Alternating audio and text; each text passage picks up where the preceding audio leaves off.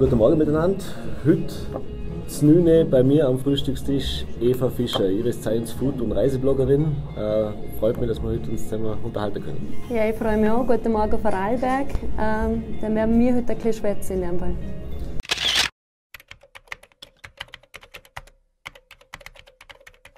Ja, ich würde sagen, zum Einstieg stellen wir die gleich mal zuerst die Leute vor, die die vielleicht nicht alle kennen. Mhm. Äh, du bist eine Vorarlbergerin, lebst zwar momentan in Wien ja, genau. äh, und bist eine Foodbloggerin. Mhm.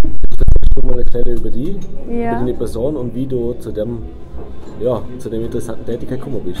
Ja, also wie du richtig gesagt hast, lebe ich eigentlich schon sehr lange in Wien, also ich glaube mittlerweile echt schon 13 Jahre, also mit Unterbrechung, weil ich auch in äh, der Steiermark studiert hier. Äh, bei mir war das so, als ich in zuerst Tourismusmanagement studiert und dann hat man mit 21 Zöliakie, also Glutenunverträglichkeit bei mir diagnostiziert. Und deshalb wollte ich dann eigentlich unbedingt etwas im Gesundheitsbereich machen. Also am liebsten eigentlich eine glutenfreie Produktlinie starten. Und hier dann umgeschwenkt auf Gesundheitsmanagement, aber der Master. Und ich habe mich dann total selber spezialisiert, aber auf Lebensmittel und mich ganz fest damit auseinandergesetzt. Also Lebensmittelverpackung immer genau studiert und dann halt auch gesagt, was ist da eigentlich überhaupt drin. Und das irgendwie dann nach dem Studium bin ich dann dazu, also zu dem Job gekommen bei Kochabo, das ist ein Start-up-Unternehmen. Mhm. Das gibt es jetzt nur, das verkauft worden, aber damals äh, haben wir aber Rezepte entwickelt und haben die Rezepte mit den Zutaten zu den Leuten geschickt. Mhm. Dafür ich aber ähm, also Qualitätsmanagement gemacht, täglich aber verschiedene Boxen kreiert mit vegetarischen Rezepten, ähm, Fleischrezepte und so weiter. Und irgendwann hin nebenbei dann mit einem Foodblog aber gestartet. Und da habe ich mir gedacht, der kann eigentlich nur gut funktionieren, wenn ich schöne Fotos hier. Weil eine Website ist eben nur attraktiv, wenn, ähm, wenn man schöne Fotos hat und einen guten Inhalt. Und dann aber ein Jahr lang eine Fotografieausbildung nebenbei gemacht. Und so bin ich dann eigentlich dazu gekommen, dass ich mich dann äh, selbstständig gemacht habe. Ich habe mich dann als Foodfotografin und Foodbloggerin selbstständig gemacht. Mhm. Genau. Äh, Zöliakie ist ein Thema, das hört man relativ häufig in den letzten Jahren sogar vermehrt. Also überhaupt grundsätzlich Lebensmittelunverträglichkeiten. Wie waren das für die damals? Äh, also wie war der Werk, dass man das überhaupt festgestellt hat? Was mhm. ist da passiert, dass man überhaupt einmal geschaut hat? Da stimmt ja, irgendwas nicht? Das hat ziemlich lang gedauert eigentlich. Also ich glaube, ich habe es wahrscheinlich schon seit ich 15 bin. Ähm, drauf kam ich mir aber erst mit 21 äh, weil mein Symptom war Eisenmangel. Und bei der Zöliakie ist so, dass es sehr viele versteckte Symptome gibt. Also man sieht immer so, das ist wie eine Eisspitze oder Eisspitzen. Ähm, äh, wie sagt man, Modell. Ähm, also ganz oben die typischen Symptome mit Durchfall und Erbrechen, das sind ganz wenige. Mhm. Und darunter der aber so Eisenmangel oder andere Nährstoffmängel oder bis hin zu Depression sogar, äh, dass man da halt dann einfach nicht draufkommt, weil das unter, ähm, unter der Oberfläche ist. Und bei mir war es ein Eisenmangel und gerade in der Pubertät haben ganz viele Morte einen Eisenmangel. Mhm. Und dann hat man halt oft gesagt, ja, nimmst halt Eisentabletten, das habe ich dann sechs Jahre lang gemacht und es ist einfach nicht besser geworden. Also ich habe noch viel Lehrwerk gegessen und rote Beete und ja, es hat alles nichts geholfen. Und dann ist mir Gott sei Dank irgendwann draufgekommen. Und von dort habe ich dann aber angefangen, mich glutenfrei zu ernähren. Jetzt stelle ich mir das, also für mich, glaube ich, wenn ich das jetzt hören würde, ich darf jetzt ab heute auf morgen kein Weizenkleber äh, mm. oder kein Gluten mehr essen, mm. das wäre, glaube ich, für mich eine mittlere Katastrophe. Weil, yeah. also so hast kein Brot, eigentlich hast du kein Brot mehr essen, keine Nudeln mehr essen, genau. äh, Pizza mit Teig, also alles, was halt mit mehr gemacht wird, yeah. ist dann tabu. Mm. Wie ist das ja, für dich gewesen, wo das Katastrophe. wenn man erstens, wenn man ein Leben lang, also, also 20 Jahre lang essen darf, was man möchte, und dann wird einem gesagt, ähm, aber ja, du musst das alles weglassen. Das war für mich schon sehr schlimm und hat auch lange gedauert, dass ich mich äh, umstellen hier können. Äh, vor allem war es dann auch schwierig, weil es war bei mir genau vor Weihnachten und dann bin ich halt rumgekommen und genau, Kekse und die ganzen Desserts und ganz viele Sachen. Es fängt ja schon an, der gleiche Toaster zum Verwenden wie die Familie das darfst du nicht mehr, weil okay, also Bröselbrot eigentlich ähm, also schädlich ist mhm. eigentlich für jemanden, der Zöliakie hat mhm. und auch nicht das Gleichbrot mehr essen. Und das hat, hat, meine Familie hat das eigentlich auch nicht verstanden. Also die mhm. hat dann gesagt, ja, ich soll jetzt nicht so übertrieben, sie hat mir jetzt ja davor nichts da. Und die haben auch extrem lange gebraucht, dass sie das akzeptiert haben oder auch verstanden haben.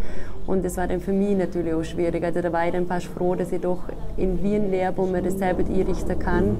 Mhm. Aber ja, es hat ewig gedauert und gerade die meisten Diätfehler habe ich oft in Restaurants gemacht, weil da kann man es halt nicht kontrollieren. Mhm.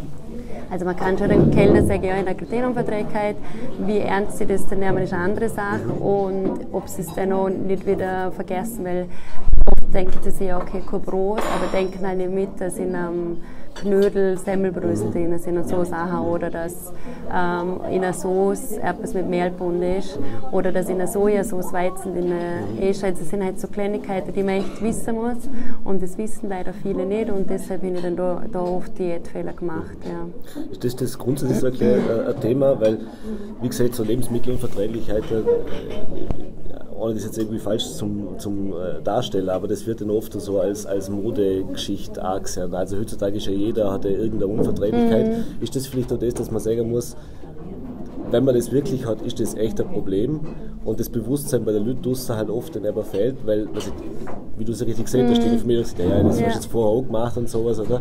Also, dass man, dass man da vielleicht auch noch wirklich in der Bewusstseinsbildung was machen muss, zum sagen, klar ist nicht jedes, wenn man sich einmal ein unwohl fühlt, am ersten gleich eine Lebensmittelunverträglichkeit, ja. aber wenn man es hat, ist das tatsächlich also ein massiver Eingriff oder ein massiver Einschnitt in die, ins Wohlbefinden oder ins Ja, das ist eigentlich genau die Problematik, aber weil glutenfrei, also es gibt aber ja auch ganz andere Sachen, ja. aber das ist jetzt ein totaler Trend geworden und jeder denkt halt, ja, wenn er Weizen weglässt, dann ist er gesünder oder ist gesünder und ganz okay, also jeder soll das ja für sich selber entscheiden oder wenn er aber weniger Gluten essen will, dann soll er das machen.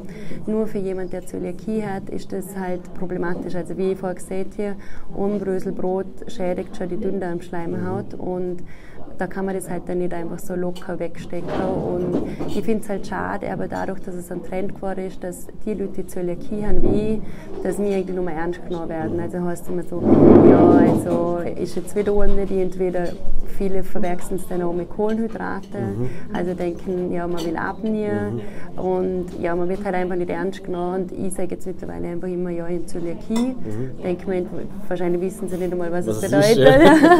aber ich muss es halt trotzdem dann einfach so sagen und sage, also ich, und dann sage ich nicht eine Unverträglichkeit, mhm.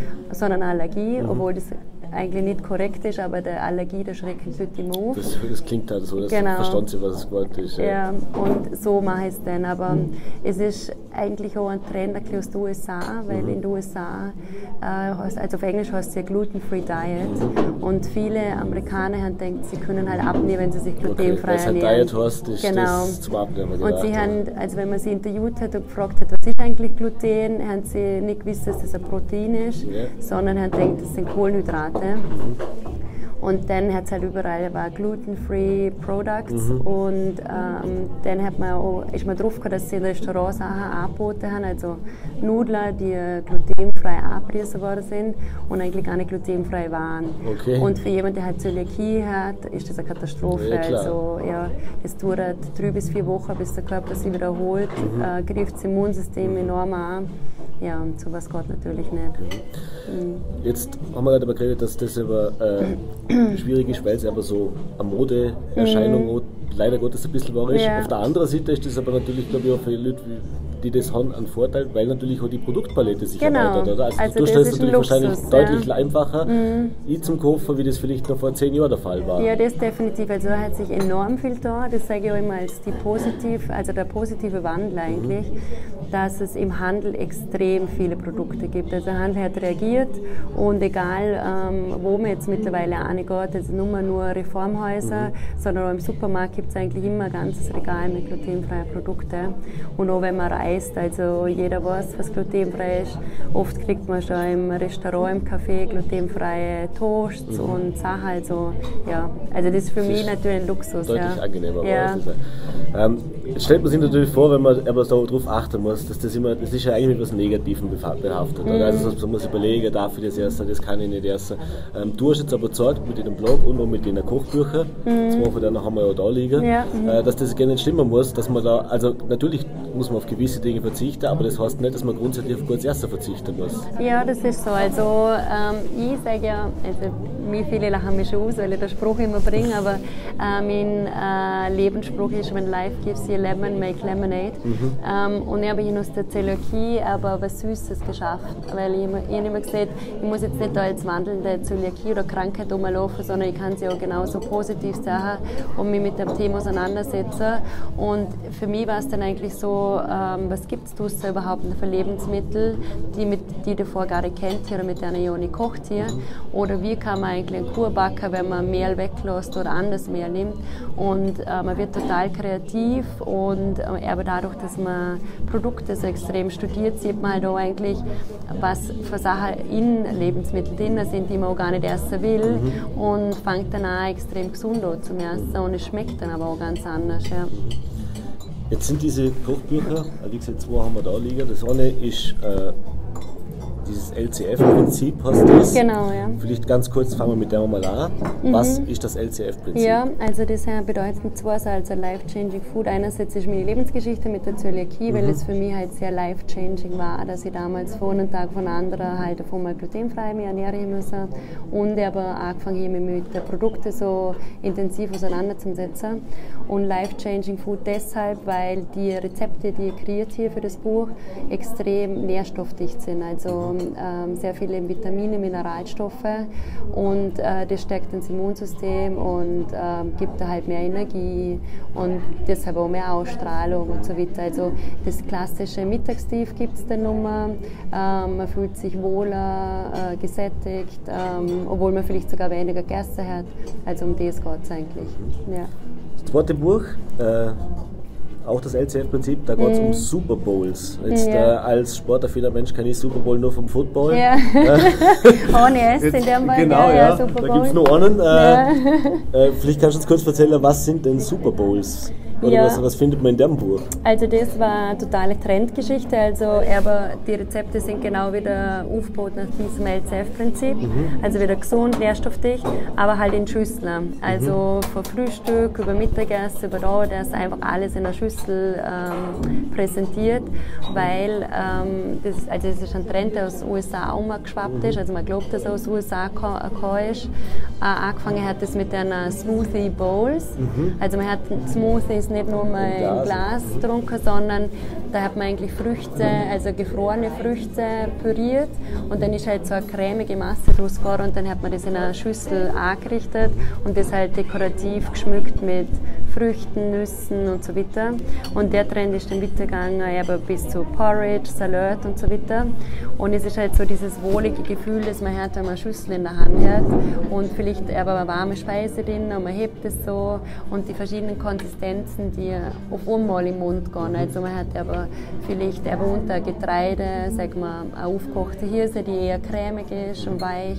Dann hat man drauf eine knackige, knackige Äpfel und knackige Nüsse und eben so die mit, also ein Spiel mit den Konsistenzen, aber auch eben mit dem Anrichten. Das ist fast wie meditativ, mhm. wenn man da entweder nach Reihen oder Schichten die Früchte und Nüsse auflegt oder in, einem, in einer Farbpalette das anrichtet.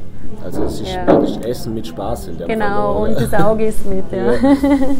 Ähm, das dritte Buch, was wir jetzt nicht da liegen haben, das ist Pizza ohne Reue. Mhm. Äh, aber weil Pizza ist natürlich auch so ein Thema, logischerweise ein Pizzateig genau. ohne Mehl ist eher schwierig, aber offensichtlich gibt es so Alternativen. Ja, da gibt es ja viele. Und äh, ich muss da gibt es ja ganz kreative Mischer, also wo man im Leben nicht drauf käme, das so für Pizza das, zu tun. Ja, da oder? war ich dann selber irgendwann, also das, das ist aber das, was ich in meinem Job so liebe, das Kreative, das Umdenken. Also wie, erstens, wie kann man traditionelle Rezepte auch neu interpretieren. Also ich nehme jetzt mal her einen Kaiserschmarrn, mhm. ich tue dann den total ummodeln, also dass ich dann Buchweizenmehl nehme, Mandelmilch, statt Rosinen gebe ich Goji-Beeren rein und so Sachen. Und bei der Pizza war das dann genauso. Also dann habe ich eine Kategorie drin, die heißt All Around the World. Mhm. Und das sind halt ähm, Sachen, die ich halt Gäste hier oder kennengelernt habe, während ich reisen war. Und als ich in Hawaii war, da war das Thema Poke Bowl ganz groß. Und ich denke, warum nicht eine Poke Pizza ähm, zum Kreieren, also einfach den Boden aus Reis machen und drauf ein roher Fisch und ja, so wie man halt normal normalerweise Poke Bowl ist. Mhm. Und ja, und so sind halt überlegt, wie, was kann man statt am Weizenmehl verwenden. Also es sind klassische Rezepte drin, wo man das Weizenmehl mit einem glutenfreien Mehl ersetzt, wie Buchweizenmehl.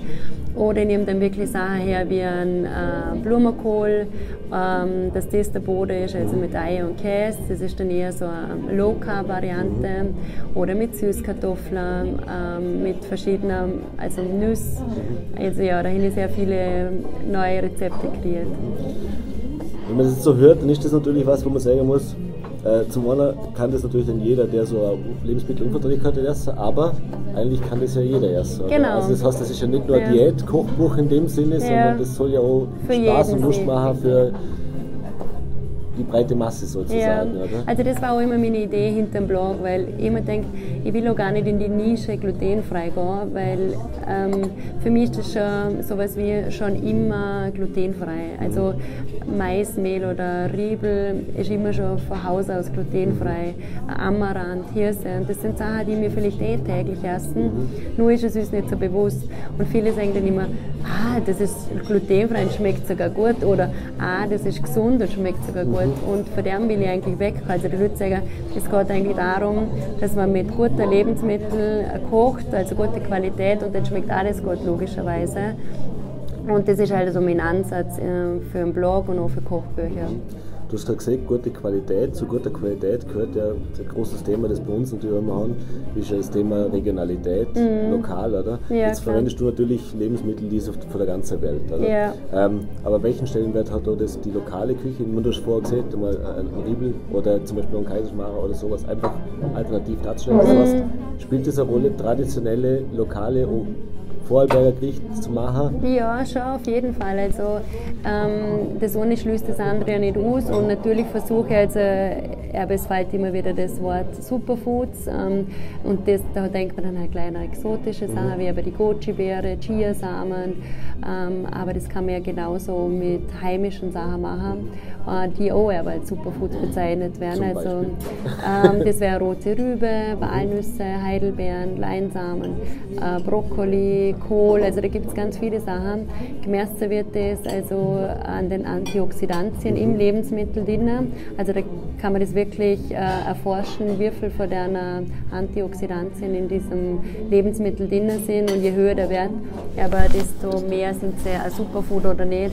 Und da gibt es eigentlich ganz viele heimische Sachen. Natürlich, äh, wenn es geht, greife ich schon auf die heimischen Produkte zu. Mhm. Ja. Ähm, wenn man davon hört, Superfood äh, ist ja auch immer so das Thema, da wird dann was gehypt, also mhm. weil es halt einfach eine Modeerscheinung ist teilweise, ja, klar, ja. Äh,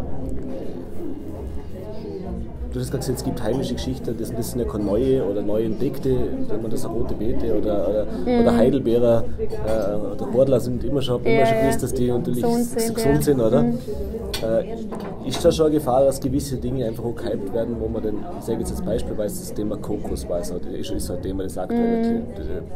Bewegt, oder? Yeah. Wo man gesagt hat, ja schon passiert, alles am besten nur noch mit Kokosöl braut und das ist viel gesünder und das ist viel besser und überhaupt und sowieso, oder? Yeah. Jetzt guckt man drauf, naja gut, es ist jetzt nicht ungesund, aber, aber es ist, jetzt halt auch nicht besser wie alles ja, anderes, genau. oder? Ja, also kriegen ja ab und zu Lebensmittel einfach so einen Stempel äh, aus einer Modescheine raus und wie gehst du denn mit sowas um, beziehungsweise nach welchen Maßstäben siehst du, was, was ist ja wirklich super Food? Ja. Also mit Antioxidantien, mit der Messung, das hast du Genau, das gesehen. kann man also erforschen eigentlich oder nachschauen, mhm. was der Wert in so einem Lebensmittel ist. Es ist schon für mich als Blogger natürlich so, dass ich schon, was ist gerade trendy, mhm. also, und da darf man jetzt nicht national schauen, sondern international, mhm. also da schaue ich dann eher, was ist passiert gerade in San Francisco, in New York, in Australien.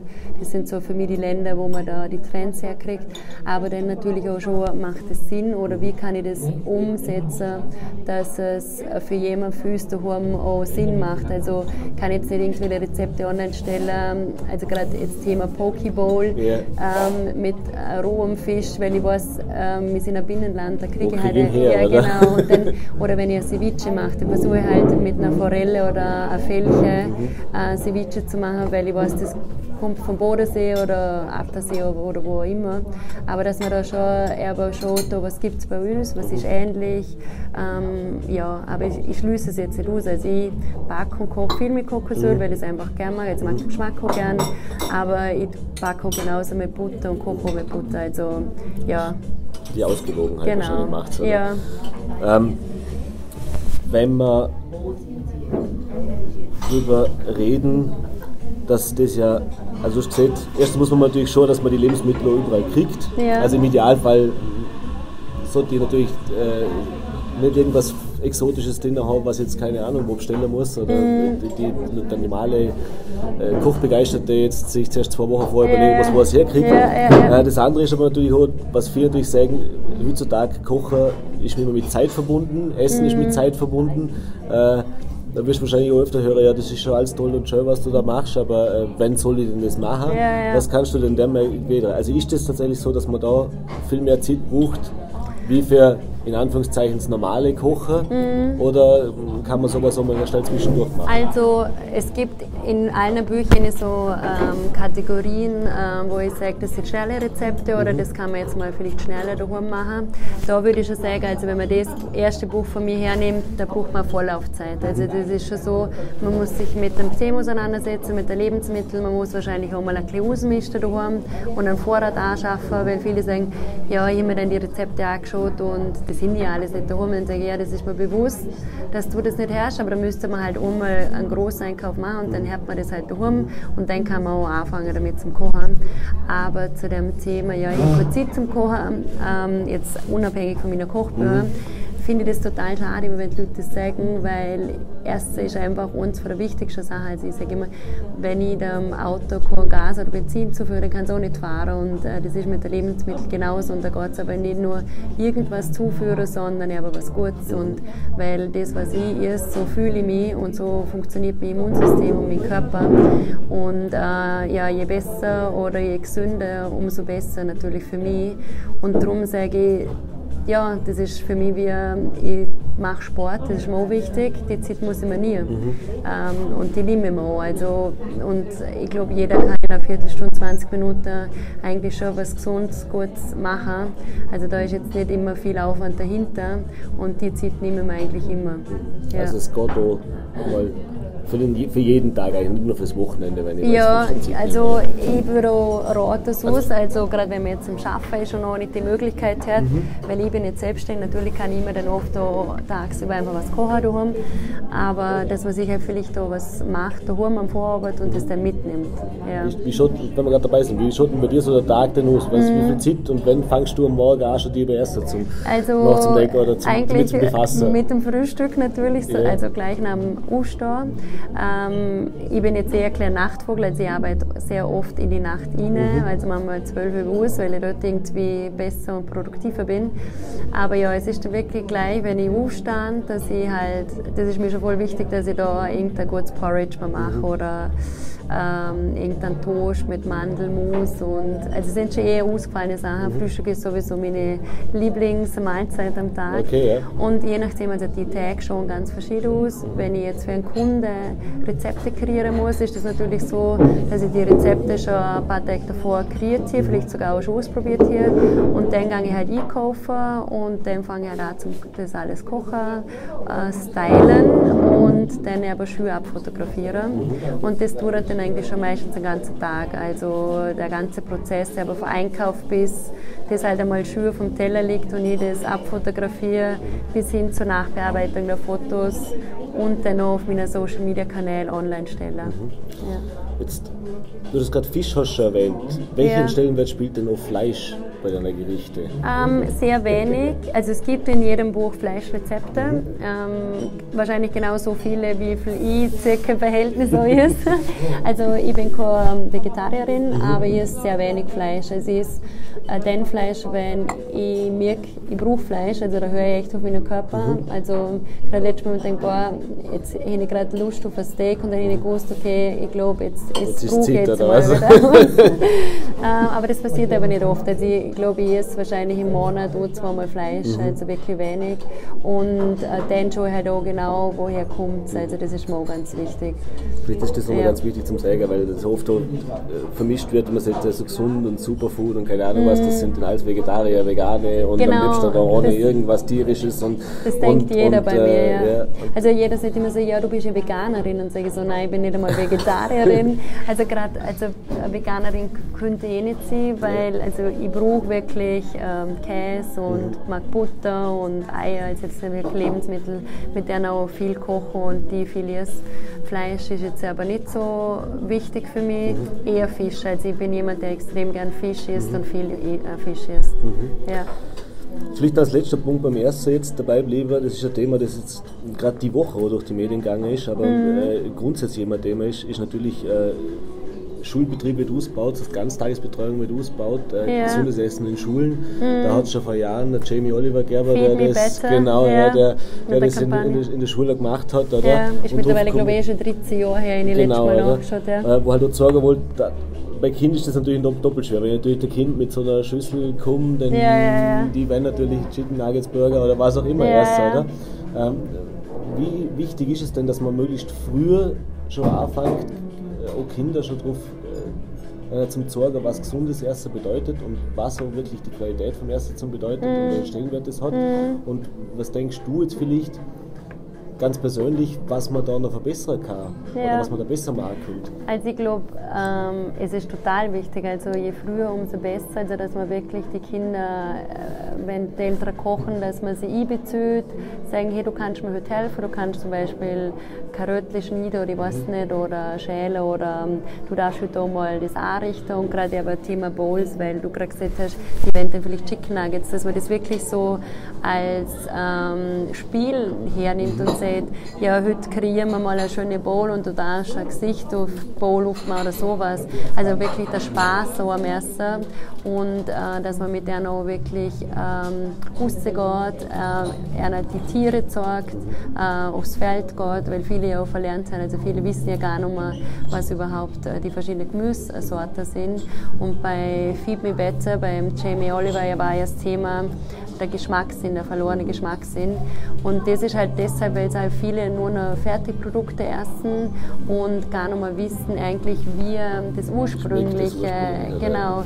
Und da muss man halt auch wirklich damit ähm, schaffen, dass man halt auch weniger Zucker hernimmt und sieht, so schmeckt es mit Zucker, so ohne, vielleicht auch so ähm, wie Tests mit einer macht oder sieht, probier das jetzt einmal so und das äh, mit dem und wie schmeckt er das.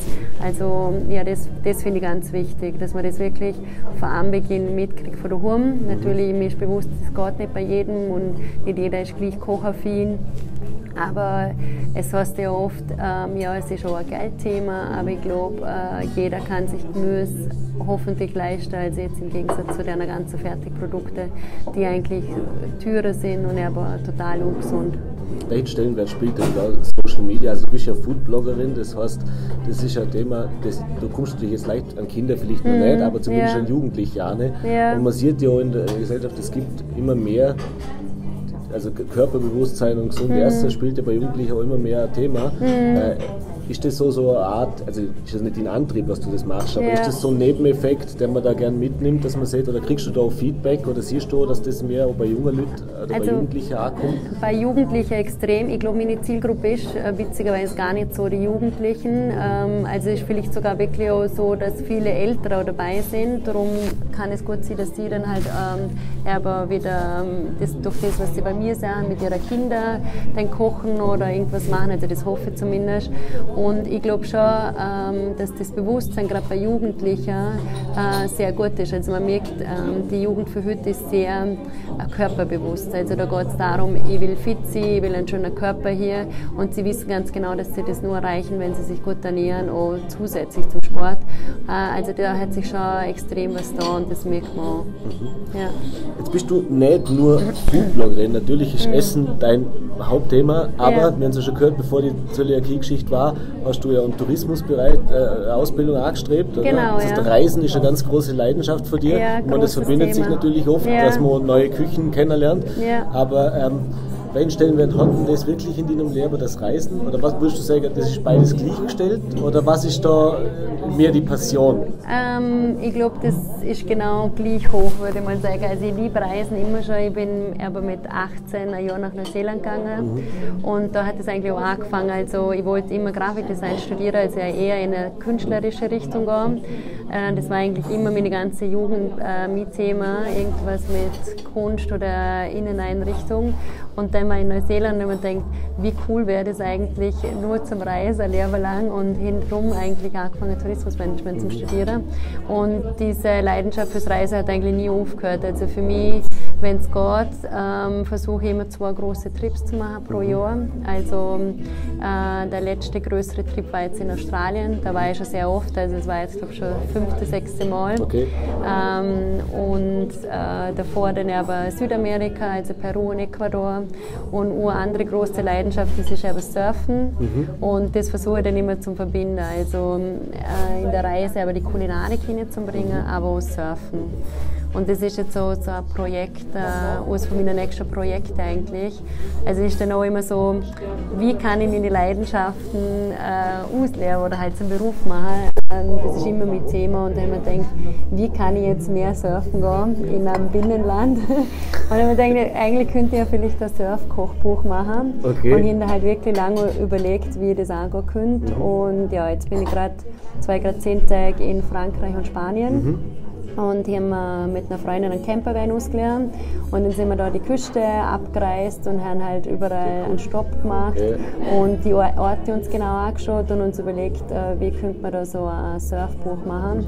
Und das ist unser nächstes Projekt oder der Plan für nächstes Jahr, so einen Surf-Travel Guide zu machen, äh, wo aber man erfahren kann, wo man mit der Campervans anfahren kann, zum Übernachten, wo kann man surfen und ähm, ja, dann auch Rezepte, was kann man mit dem Gaskocher eigentlich. Am Campingplatz Genau, weil das war, zaubern, oder? das war auch unsere Voraussetzung. Wir dürfen jeden Tag nur mit dem Gaskocher kochen. Die Challenge und, sozusagen. genau, und eben so kleine Local Stores, also Märkte aufsuchen, was essen die Leute dort auch. Ja, und das ist jetzt einmal unser Plan für nächstes Jahr, dass wir da so einen Surf Travel Guide Ja, cool. machen. Ja. Sind wir schon gespannt. Ja. Ähm, wenn du jetzt siehst, das Leidenschaft, was ist denn so auf der Bucketlist noch drauf von Reisen? Also das heißt, was, Ui, wenn du siehst, du da warst natürlich schon ganz viel. viele Plätze, aber Ja. was ist so, sagst du, da, das muss unbedingt noch Also? Alaska, also meine Bucketlist war immer Heli Snowboard in Alaska, weil Okay, ja. Snowboard noch eine große Leidenschaft ist Ja. von mir. Also das ist ganz weit oben. Ähm, ich bin aber ein riesen Hawaii-Fan und jetzt habe ich letztes Mal über Tahiti eine Dokumentation gesehen, jetzt äh, es mir dort an. Tasmanien in Australien habe noch nicht äh, auf meiner Liste, da will ich unbedingt hin. Also mich faszinieren extrem so Länder, die ähm, so unique sind, aber wie Island, Neuseeland, Patagonien steht da ganz weit oben. Also wo so ähm, die Landschaft so extrem Anders ist wie- anders und Vulkane und ja, das fasziniert mich. Cool. Ja. Ähm, du hast gerade gesehen, du, du hast mit dem Projekt, was du mit dem Surfen machst, ist natürlich, da werden viele neidisch schon, du machst genau das, was dir am meisten Spaß macht und verdienst auch noch Geld damit. Also Ja. das kannst du davon leben. Jetzt äh, ist immer der Standardsatz, welchen Tipp kann man denn äh, Menschen geben, die sagen, ich möchte als Influencer oder Foodblogger oder was Ja. auch immer ist, die Leidenschaft zum Beruf zu machen. Äh, wie, wie viel Hartnäckigkeit gehört dazu, wie viel harte Arbeit gehört tatsächlich dazu, das umzusetzen. Und, äh, aber in die Mar, du wirst sowieso sagen, es hat sich auf jeden Fall rentiert. Ja, also, also lohnt sich auch zu versuchen, oder? Ja, also rentiert hat sich auf jeden Fall. Wie gesagt, ich lehre eigentlich meine Leidenschaft als Beruf. Äh, also ich sage immer, make your passion your paycheck. Äh, ich, mir ist bewusst, dass das total schwierig ist. Also mir, bei mir ist das auch nicht von heute auf morgen gekommen und da war sehr viel harte Arbeit und Schweiß dahinter. Das sehen halt die Leute oft nicht. Ähm, sie sehen dann halt so das schöne Leben von mir, das ist natürlich hier und leider ist das über Social Media, wird das so oft falsch gesagt, weil man natürlich auch nur die schöne Seite eh postet. Also man postet jetzt nicht, dass man um zwei Morgen manchmal noch vor dem Computer hockt und am nächsten Morgen aber schon um 8 Uhr wieder weitermacht und das nicht nur fünf Tage die Woche, sondern sieben Tage die Woche. Äh, Und das kann dann auch mal einen Monat so durchgehen